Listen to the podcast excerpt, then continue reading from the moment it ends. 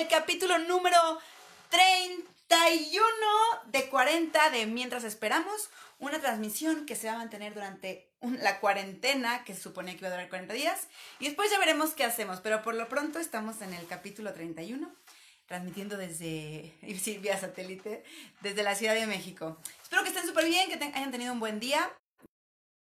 Mientras esperamos en, en Spotify, en Facebook y así.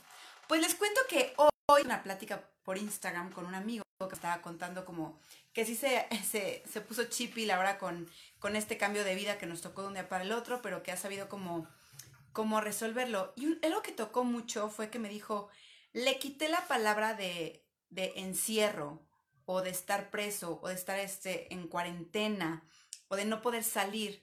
Le cambié ese concepto y cambió como mi manera de verlo. Y entonces se me ocurrió como esta idea para compartirla con ustedes, porque obviamente también son cosas que yo estoy aplicando. Todo lo que les enseño, todo lo que les enseño, todo lo que les comparto no es porque yo acaso una máster, sino porque son cosas que yo he tenido que buscar para tener herramientas y poder resolver como muchas cosas en la vida, como todos. Entonces lo comparto con ustedes porque seguramente les sirve. Y si no, pues bueno, ya nada más se pasan aquí un ratito y ya. Entonces estaba pensando como lo importante que es las palabras que usamos. Esto ya lo había comentado en un podcast o en un video, muy poquito, pero las palabras en, nuestro, en nuestra manera de funcionar como seres humanos curan, crean y programan nuestro cerebro. Esto es muy sencillo. En cuanto yo les diga esta palabra, flor, ya se imagina una flor roja, negra, amarilla, algo, pero su cerebro ya tiene perfectamente en la cabeza flor. Cuando alguien les dice algo pasó, inmediatamente su cerebro ya sabe cuáles son sus eventos primordiales para, para escoger. Estamos súper programados a las palabras y a los conceptos en todo. ¿Qué pasa cuando alguien te dice que algo está... Uy, ya sé, ya sé, por ejemplo, que cuando, una, cuando te dicen es que la película es espectacularmente increíble. Ya en ese momento tus expectativas están aquí. No solo tus expectativas, ya le pusiste fecha de cuándo vas a ir a ver la película. Y ya te estás viendo recomendándola y ya la estás recomendando. Porque alguien te dijo que está espectacular. Pero si esa película te ha dicho, ay, está padre, está bonita, hubiera dicho, bueno, pues si tengo tiempo, pues lo hago.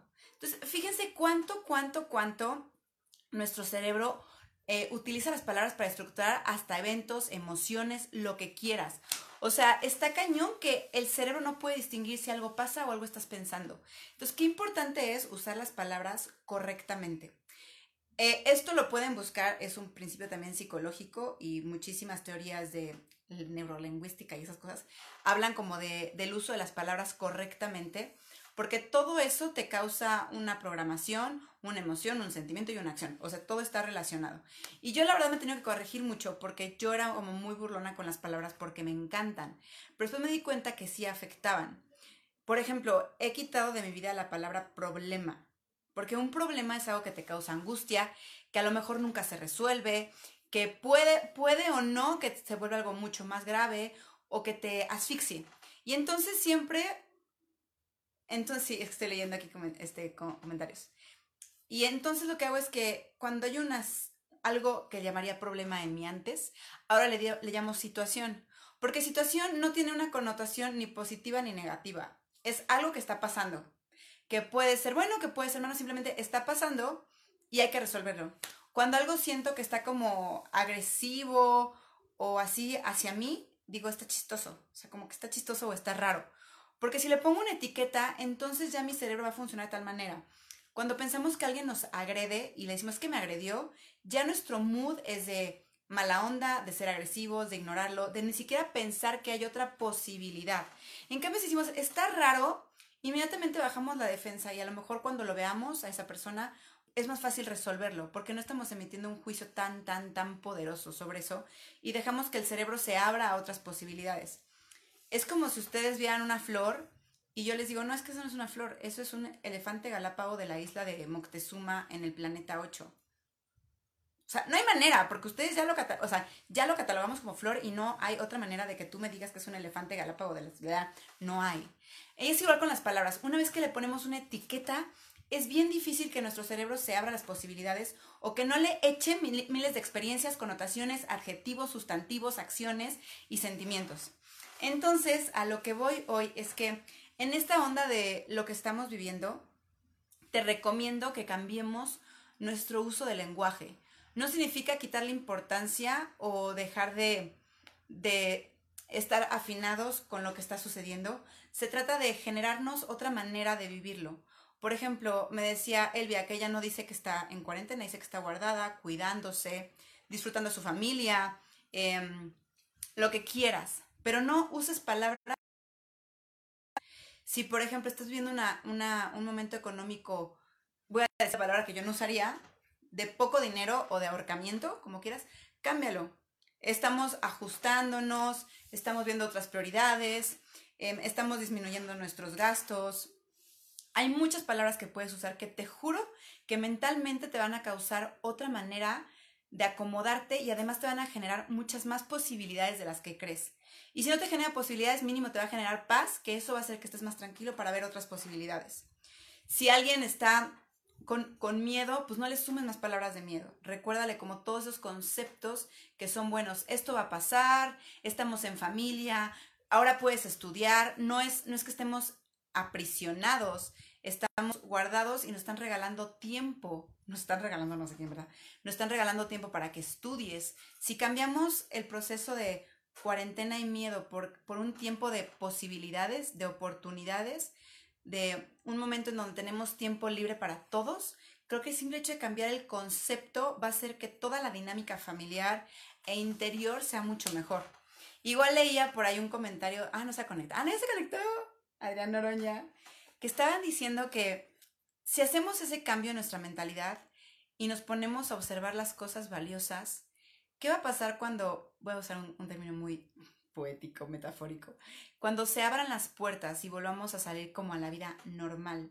Si en este tiempo aprendemos a darnos cuenta de lo que es importante, de que podemos ser felices en un espacio pequeño, con poca gente, de que no necesitamos ni consumir tanto, ni soñar tanto, ni tener tanto, ni vivir tan acelerados, ni trabajar tanto, ni pedir tanto, a lo mejor en el momento en el que se abran las puertas nos vamos a descubrir en una mejor manera de vivir o en una simplemente mucho más pacífica y mucho más acorde como con, con nuestra verdadera esencia y no con todo aquello que nos han sembrado que necesitamos.